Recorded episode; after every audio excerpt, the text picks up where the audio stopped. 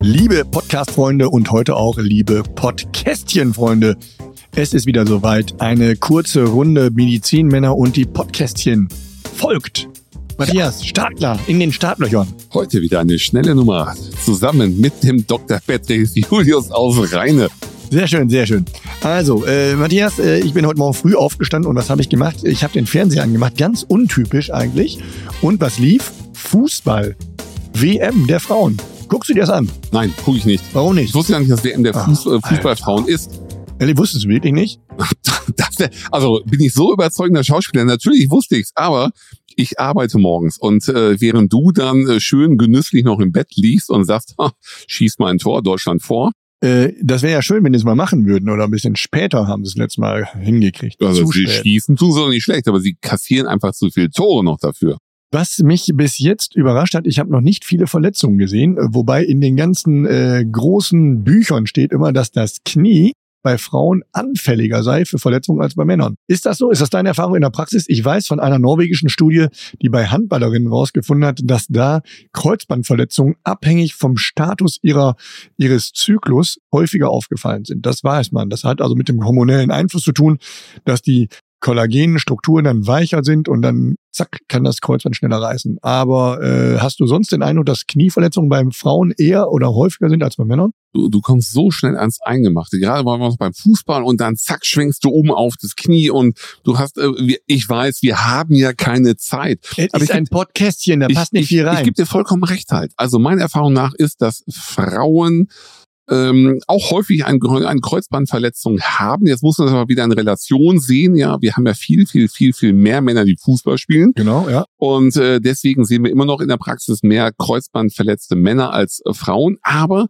so wie du es auch schon angesprochen hast, zyklusabhängig. Ähm, die einzelnen Gewebe, gerade das Bindegewebe, das Sehnen- und Bandgewebe, ist natürlich so ein bisschen in der in der Konsistenz äh, verändert durch hormonelle Einflüsse. Und wenn dann noch ein entsprechendes Unfallereignis dazukommt und vielleicht nicht die umgebende Muskulatur so trainiert ist, wie sie eigentlich sein sollte, ist man anfälliger für Kreuzbandverletzungen. Ist Frau anfälliger sogar.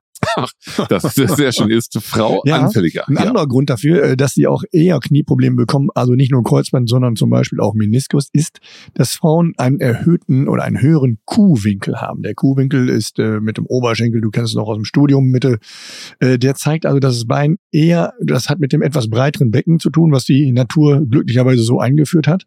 Und dadurch äh, ist eben das Knie in einem etwas anderen Winkel. Die haben eher ein X-Bein als Männer und dadurch eben eher anfällig für strukturelle Veränderungen, insbesondere bei den Menisken, aber auch an der Kniescheibe. Kniescheibe kann ja rausspringen, so eine Kniescheibenluxation. Und wenn sie rausspringt, springt sie immer nur nach außen. Nach innen habe ich noch nie gesehen und da ist es eigentlich auch eher sehr untypisch. Gebe ich dir vollkommen recht. Es springt nach außen und zusätzlich kommt, dass wir meistens innenseitig halt eine schwache Oberschenkelmuskulatur haben, die, wenn sie trainiert wäre, die Kniescheibe immer nach mittig in Form halten würde. Wie trainierst du die denn? Hast du, äh, gibst du deinen Patienten Tipps, was sie machen können für die innenseitige, diese Vastus medialis? Ja, das gebe ich. Also ich sage dem Patienten, setzen Sie sich hin, irgendwo unter einen schweren Tisch oder Tischkante und heben Sie das Bein entsprechend ein bisschen leicht nach außen gedreht und drücken Sie dagegen. Also isometrische Übung. Du guckst schon wieder so skeptisch. Ja, Ja, ich, ich wollte mal fragen, äh, bitte stellen Sie sich unter einen Tisch und heben Sie das Bein. Das ist doch irgendwie, Ja, aber wie genau das funktioniert, das zeige ich dem Patienten hier in der Praxis. Also das heißt, wenn du es so sagst, ist es natürlich na nicht unbedingt nachvollziehbar,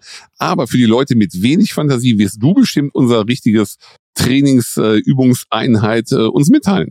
Also was du machen können zum Beispiel, ist Fahrrad zu fahren. Und da gibt's immer eine schöne Muskelaufbautraining. Du siehst die ganze, gerade die Tour de France gerade zu Ende, beendet worden. Du hast gesehen, die Jungs haben wirklich einen guten Vastus medialis, einen inneren Oberschenkelmuskel und ein gutes Training, um da Muskeln aufzubauen, ist, wenn du es besitzt, ein Fahrrad äh, mit einer hohen Übersetzung, dass du also richtig quasi Bergauftraining machen musst, schwer direkt in der hohen Übersetzung starten und die schweren Gänge treten. Genau, hohe Übersetzung heißt, ich trete ganz langsam und muss viel Kraft aufwenden. Also wenn du schnell treten kannst, ist gut, aber du musst einfach, du musst reinkommen. Also ne? eigentlich so fahre ich, Gang. so fahr ich immer Fahrrad. Ja, Ein hoher des- Deswegen habe ich auch so durchtrainierte Beine. Du fährst immer sehr langsam Fahrrad. Ich habe dich auch noch nie Fahrrad Nein, gefahren. also ich, ich bin so ein Fahrradfahrer, der kann einfach nicht diese schnell, sondern ich brauche langsam, es muss bedächtig sein, aber mit Kraft. Also genau so, ein, Ja, so. genau so äh, eine Art, wie ich bin halt. Bedächtig und mit Kraft. Genau, so kenne ich dich. Du kommst auch sehr, sehr schnell vor. Ich habe dich doch schon mal auf dem Fahrrad gesehen, aber das war Elektro. Das zählt ja nicht. Du bist doch Triathlet, da fährst du doch auch ab und zu Fahrrad. Das deswegen hast du keine Knieprobleme oder hast du Knieprobleme? Habe ich nicht, habe ich nicht. Obwohl ich hatte mal welche,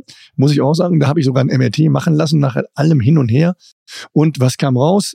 Junger Mann, Ende 40, natürlich Meniskusschädigung. Nicht schwer durchrissen, aber du findest überall. Und das ist auch der Grund, weswegen man nicht traurig sein muss, wenn man äh, die 40 überschritten hat und irgendwelche MRT-Untersuchungen eine Meniskusschädigung zeigen. Die müssen nicht immer gleich operiert werden. Was ich gemacht habe, ich habe den Vastus trainiert, ich habe wirklich einfach weiter Den trainiert. inneren Oberschenkelmuskel. Genau, den Vastus medialis. Dann habe ich einfach das gemacht, was mir weh tat, habe ich rausgelassen. Das war Beine über Kreuz oder so Verdrehung. Rock'n'Roll tanzen, was ich ja für mein Leben gerne tue, habe ich sein gelassen. Und dann bin ich Skifahren gewesen und habe ich gesagt, wenn ich Skifahren kann ohne Probleme, dann lasse ich das Knie in Ruhe. Und es funktionierte. Und ab und zu zwickt's, aber das ist ab einem gewissen Alter, ist das einfach so, da muss man mit leben, finde ich. Ich kann da gut mit leben. Ja, schau mich an. Ich bin operiert worden am Kniegelenk, Innenmeniskus auf der linken Seite. Ich äh, bin zu einer angeblichen Koryphäe gegangen und Eine Konifere? eine Konifere, das ist dieser ähm, gute Operateur, Ich hoffe, er nadelt nicht. Äh, der nadelt äh, immer noch halt, ja. Okay. Und ähm, ja, das war ein Meniskusschaden und ich habe gehofft, er wird äh, genäht. Ja, großer Meniskusschaden sollte ja genäht werden, weil unser Meniskus ist ja ein Puffer und äh, äh, federt unser Körpergewicht ab und schützt damit den Knorpel. Wenn man da jetzt viel verliert, so wie in meinem Fall, ist man ein Kandidat für Arthrose, also vorzeitigen Verschleiß. Und das musste alles schnell, schnell gehen und der Mank ist aufgewacht und dachte, er hat einen äh, genähten Meniskus. Nein, der fehlte subtotal, also komplett entfernt und ähm, ja, bei meinem Körpergewicht und wer mich kennt, großer, kräftiger, Dicker breiter, Typ, ja. äh, hä? Schwerer äh, Typ, schwerer Typ. äh, schwerer Typ, ähm, ganz schwerer Typ, ähm, ist das natürlich von Schaden. Und deswegen habe ich auf der rechten Seite bei meinem Meniskusschaden nicht mehr operiert. Da hatte ich auch nicht diese Symptome, dass es bei mir mal geklackt hat. Klack, klack. Also wenn das Ding gerissen ist, dann kann es auch luxieren, subluxieren. Das hatte ich. Und da habe ich gesagt, natürlich keine Operation. Bleib weiter in der super körperlichen Verfassung, wie der Patrick es demonstriert. Und äh, daran arbeite ich. Hast du mir gerade den Wind aus dem Segel genommen. Ich wollte gerade sagen. Ja, du wolltest gerade Ähm, wieder mich mal dissen auf, und dann dachte ich äh, mir, komm. selbst zu bereichern. Aber wenn du das mit dem Beispiel löst, akzeptiere ich. Danke. Ähm, ja, richtig. Also früher hat man natürlich ganz anders operiert. Da hat man Schnitte gemacht, große Schnitte und dann gab es ein sogenanntes Smiley im Messer, also ein lachendes, leicht gebogenes Messer. Damit hat man einmal die Runde gemacht.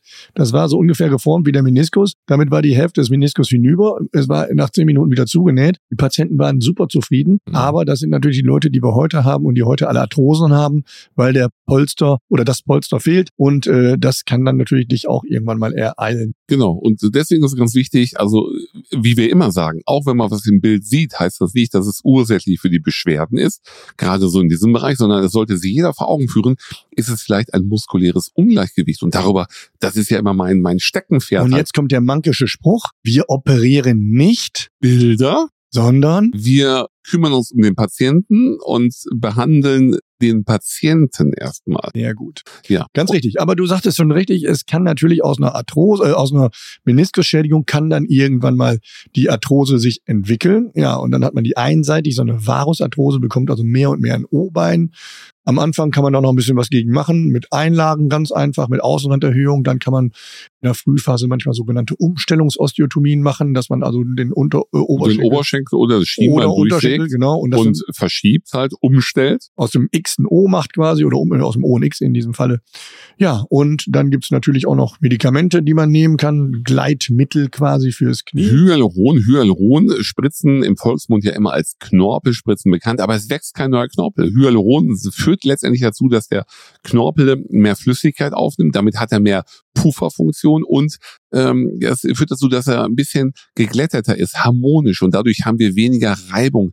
Die Gelenkpartner gleiten schöner aneinander und wir wissen, wenn das, wenn der Gleitvorgang angenehm ist, dann hat man im Regelfall keine Schmerzen.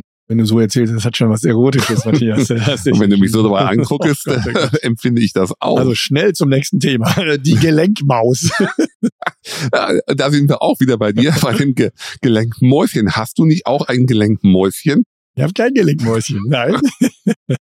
So, ja. jetzt mal wieder zurück. Die Gelenkmaus ist ja letztendlich ein freier Gelenkkörper. Irgendwo hat sich was gelöst. Ja, und es gibt so, es gibt Durchblutungsstörungen am Knochen-Knorpelübergang, da kann so, ein, so eine sogenannte Osteochondrose, da kann so ein Knochen-Knorpelstückchen rausflutschen und das flutscht dann im Gelenk rum. Ne? Ich fange jetzt auch mal so ein bisschen, vielleicht muss meine Stimme auch ein bisschen mhm, ja. anpassen.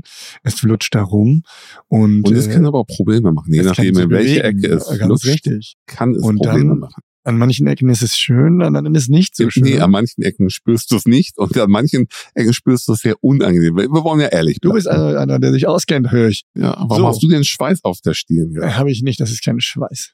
Und äh, dann äh, besteht eben die Möglichkeit, dass diese Maus, äh, wenn man sie gefangen hat, denn wenn sie irgendwo sich einklemmt im Gelenk, dann lässt sich das nicht mehr beugen und biegen und strecken. Und dann tut es natürlich weh. Und dass man, wenn man Glück hat, das Mäuschen groß genug ist, kann man es zurück in sein Bett legen und dort fixieren. Oder man muss es eben anders, ja, da sind wir auch schon wieder. Da sind wir auch schon wieder. Oder man sagt sich, nee, das wird nichts mehr mit dem Bett und dem Fixieren, ich hole es einfach raus. Richtig. Also noch nie gedacht, dass sie beim Thema Knie so viel anzügliche äh, ja, Sprüche Ich bin, äh, bin gespannt auf kann. die anzüglichen Kommentare auf diesem Podcast. Das, Die das ist das, ich glaube, das wird den Rahmen sprengen. Schreibt einfach, dass der Kollege Julius doch ein besserer Operateur ist als ein Kniegeschichtenerzähler.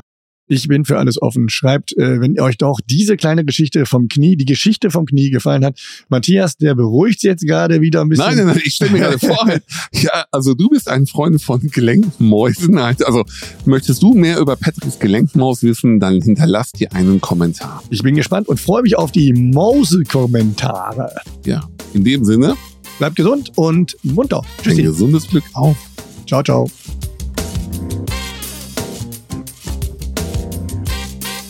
Und wenn euch dieser Podcast gefallen hat, dann abonniert uns bei Spotify, Apple und äh, hinterlasst eine positive Bewertung. Wenn nicht für mich, dann für den Kollegen Patrick. Und Fragen schickt ihr an uns, an auf allen Ebenen, auf allen sozialen Netzwerken. Wir freuen uns über euer Feedback.